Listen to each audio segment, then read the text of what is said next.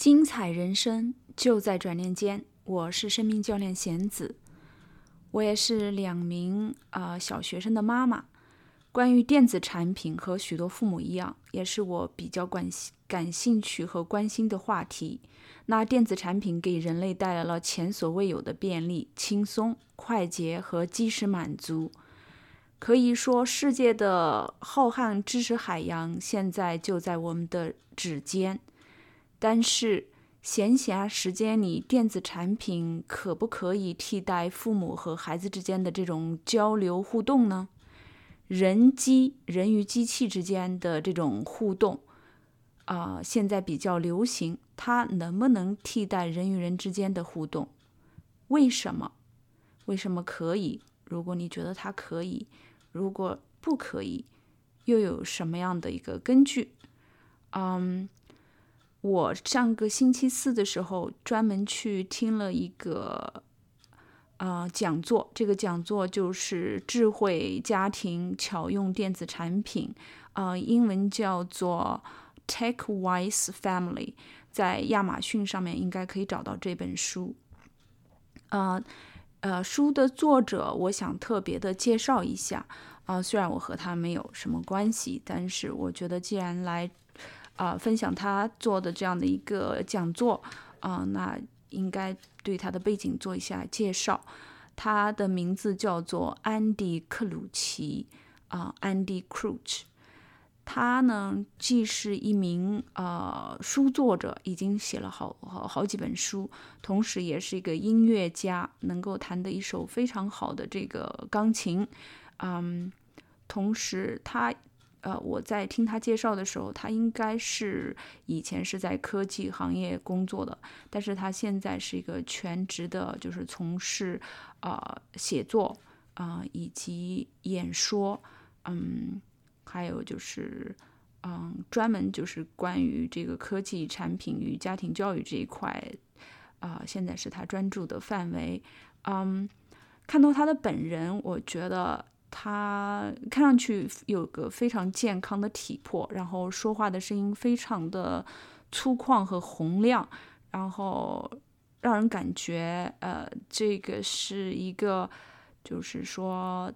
嗯，不是随意的让自己的生活随波逐流的人。我想，啊、我之所以这么说，呃，可能如果你和我一样比较关注，嗯，成年人以后，嗯。的身体或者是精神状态和他自己的努力之间的关系，你或许就明白我说的是什么意思。因为我觉得到了中年以后，一个人他不管是这个身体状况，还是精神状况，或者是说话的状况，都和他后天的这个刻意练习是有很大的关系的。那闲话啊、少说，我就讲一下他他的分享，嗯。他的一个主题啊、就是说，嗯，面对于现在这些便利的呃电子产品，我们需要有意识的去选择，因为啊、电子产品看起来很便利，给我们的生活带来了很多方便的东西，但是我们的每个选择都是有后果的，嗯，方便轻松是要付出代价的。嗯，有这个不知道，尤其是年轻的父母啊、有没有停下来想一想过？就是比如说，当三五岁的孩子围在我们的身边闹起来，然后我们随意的丢给他们手机或者是 iPad 的时候，可能就不得不面对他十五六岁时不爱读书、不爱交际，我们呼他们。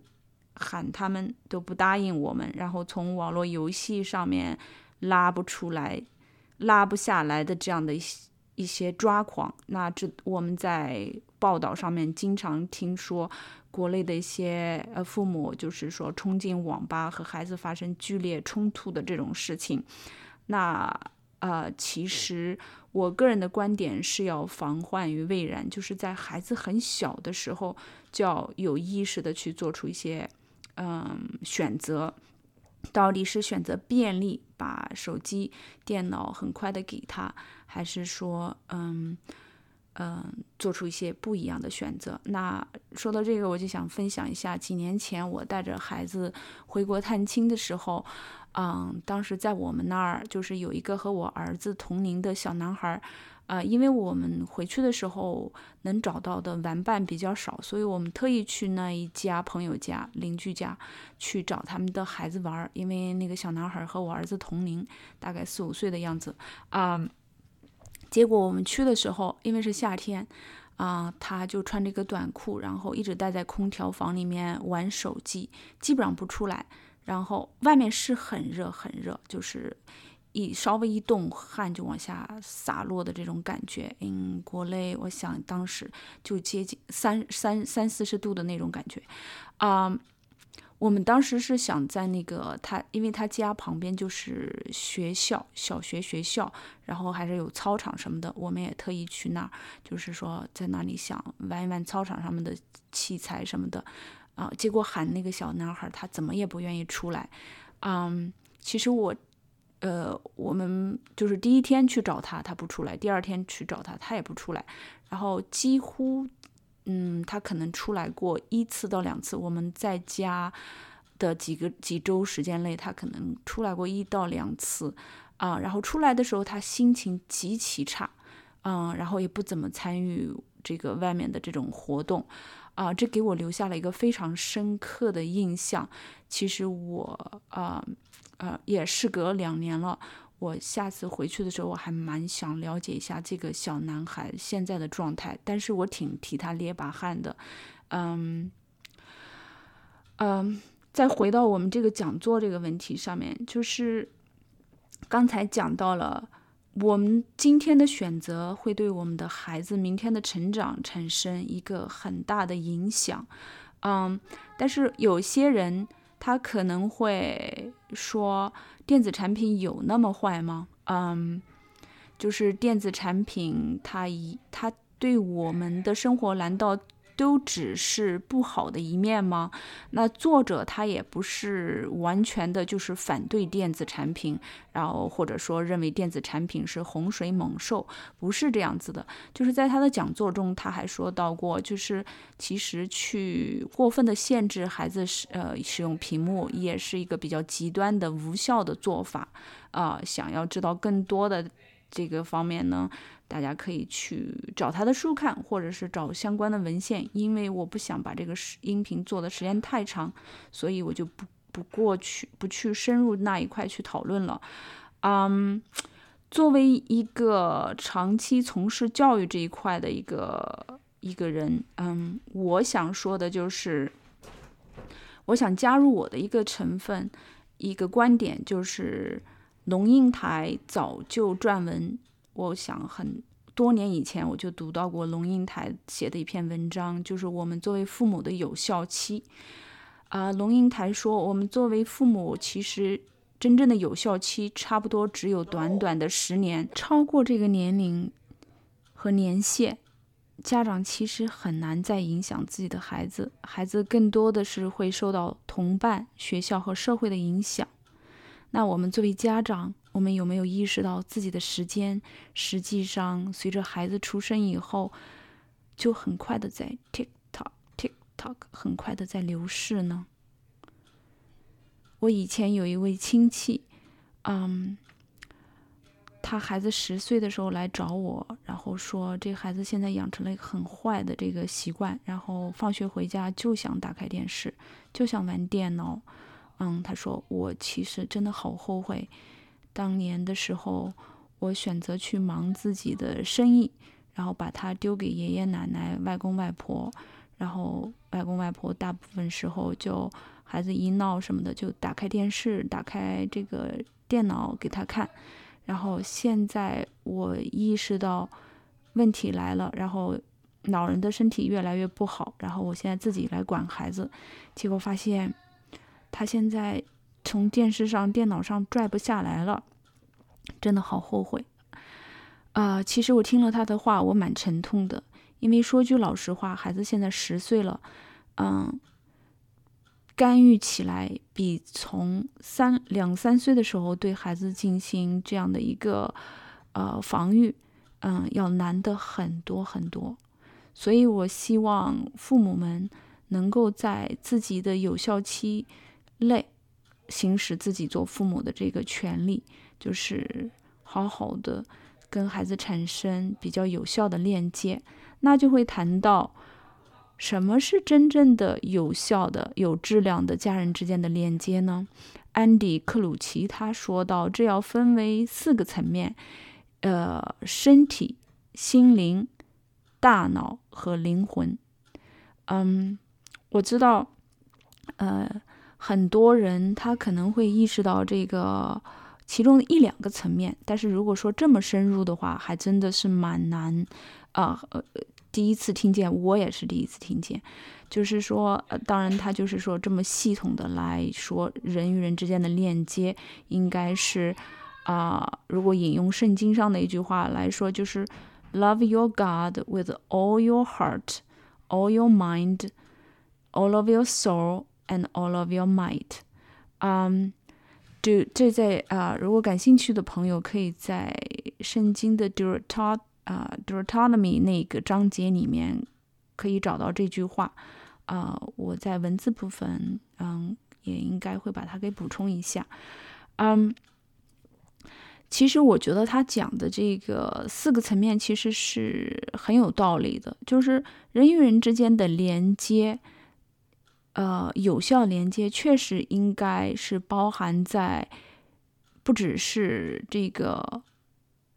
大脑的层面，就是你用语言逻辑，然后思辨知识，然后我们很多家长说想要传给孩子知识，然后说用这个 apps。来帮助孩子获取知识，那这个只考虑了大脑这个 mind 这个层面，其实，嗯，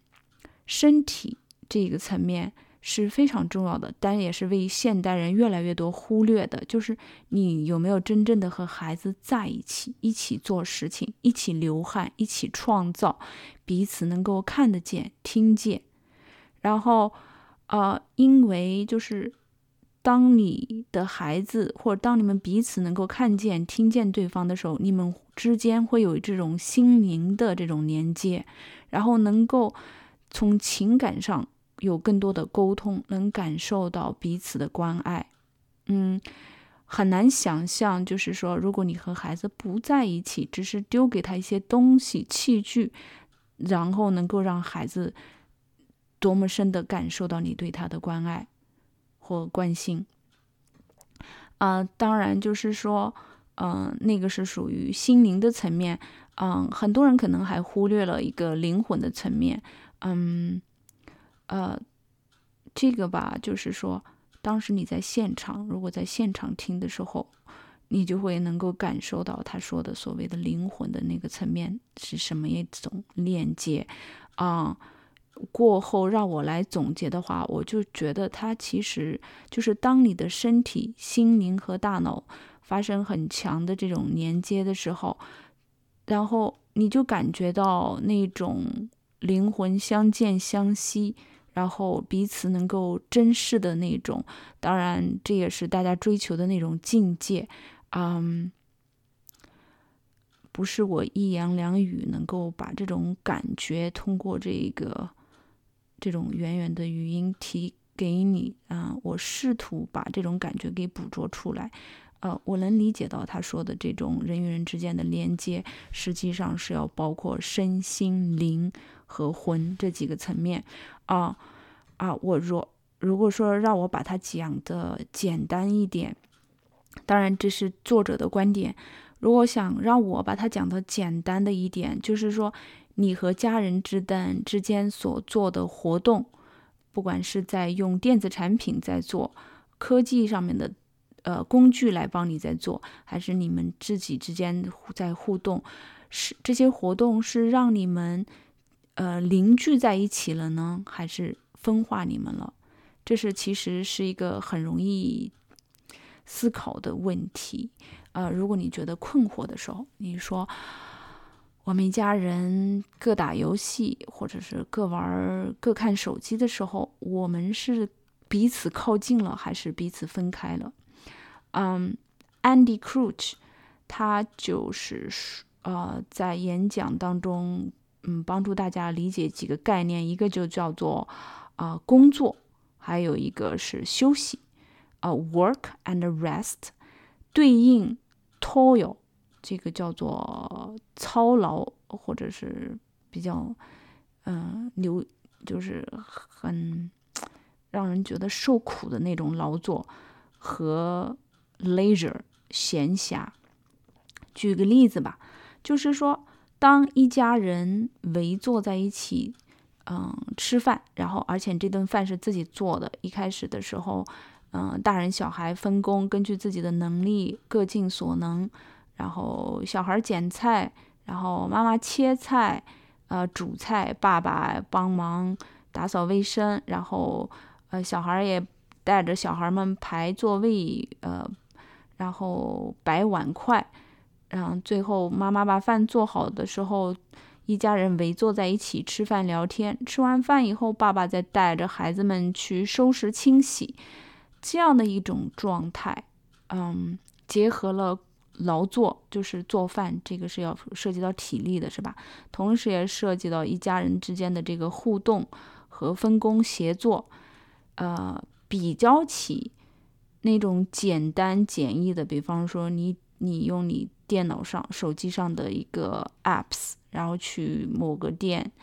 嗯，点个菜，然后你饿了，你说，哦，我我我我我现在正在玩电游，我现在也懒得去做饭做菜什么的，或者我正在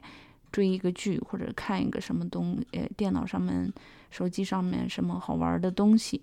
然后孩子们饿了，啊，行，点个披萨吧，或者是，或者是。叫叫个三个菜吧，然后送过来，各吃各的。行，爸爸妈妈各拿着放自己，呃，给小孩们剥一点，然后随便自个吃吃去，然后自己再拿着在电脑前或者手机前吃。嗯，这个是各吃各的，然后简单方便，是吧？但是你感觉吃完了以后，或者吃的时候有。吃的时候，你或许你正在看手机或者看电脑，也没有太大意识。但是完了以后是什么感觉呢？我个人觉得可能会比较多的无聊和虚空吧。然后这个作者就是说，就反映了一个真正的家人之间的链接和和那种就是图方便快捷之间的这个一个区别。嗯。作者也说到休息这一块，就是我们现在很多人把网络作为自己休息的手段，包括累的时候去看个帖子、刷个圈儿，嗯什么的，嗯，那比比较起这种休息，那在网就是说，嗯，真就是那另外一种休息，就是 rest，就是比方说一家人干活累了，然后坐下来喝口茶。然后散个步，爬个山，骑车，或者是一起，嗯，一家人在一起看个电影，或者是真的很累了，然后睡个午觉，然后醒来以后闲适的看个书什么的。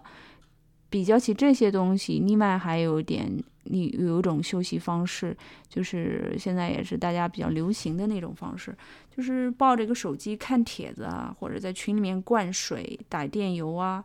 然后到了深夜十二点，可能你的身体很累，但是你的大脑还不想休息，对不对？然后第二天八九点的时候也起不了床，起来以后也感觉自己像废了，一整天都废了。然后我自己也有过这种体验啊。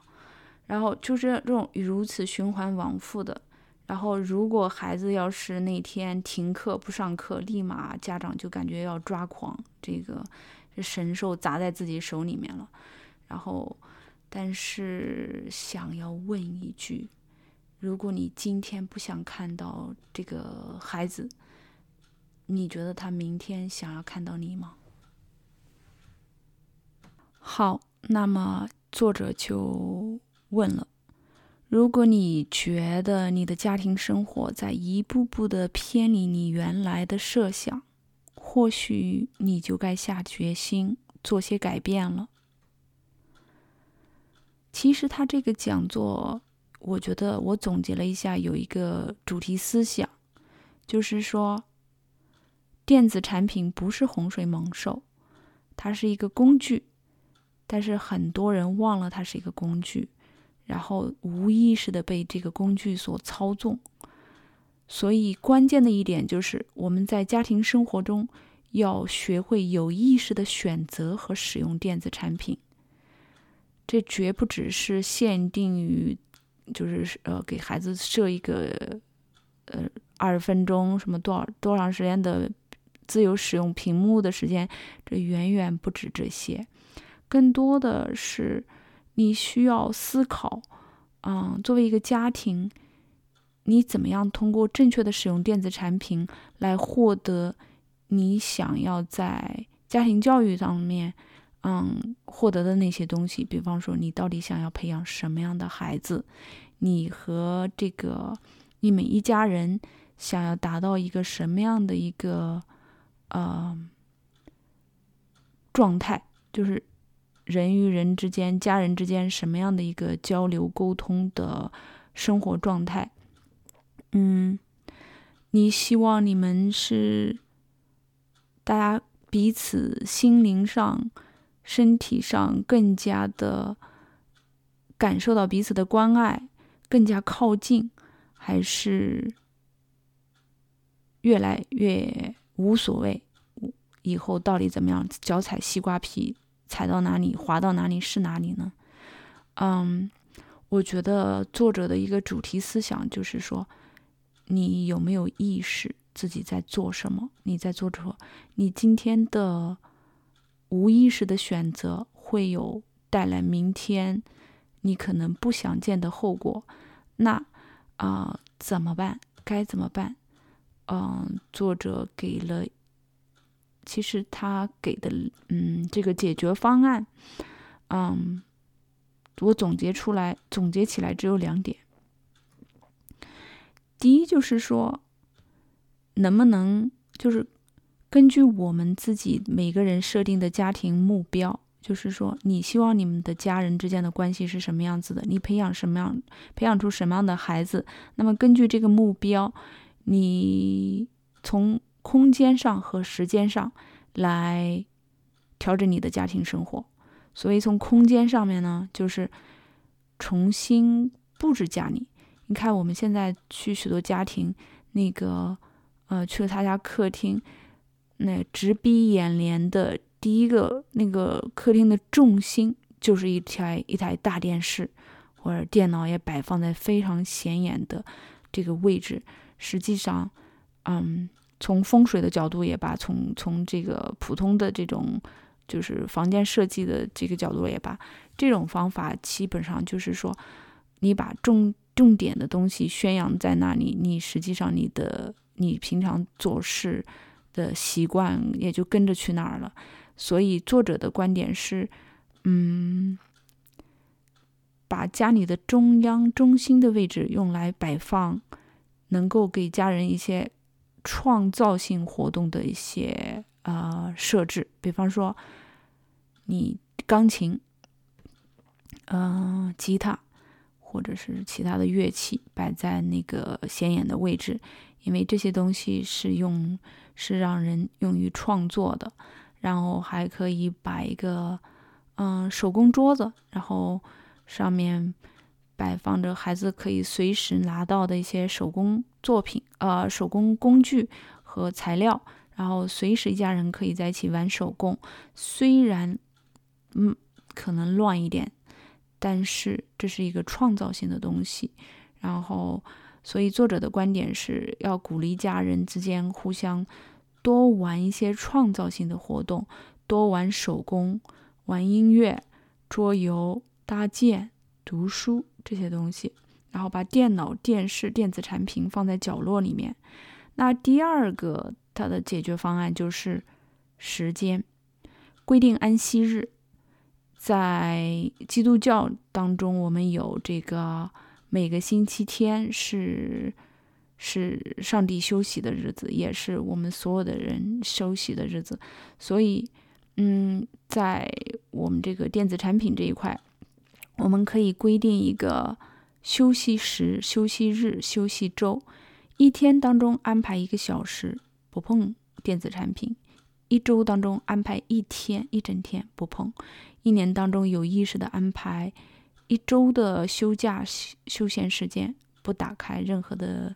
电子邮件啊，或者是微信圈啊什么的，嗯，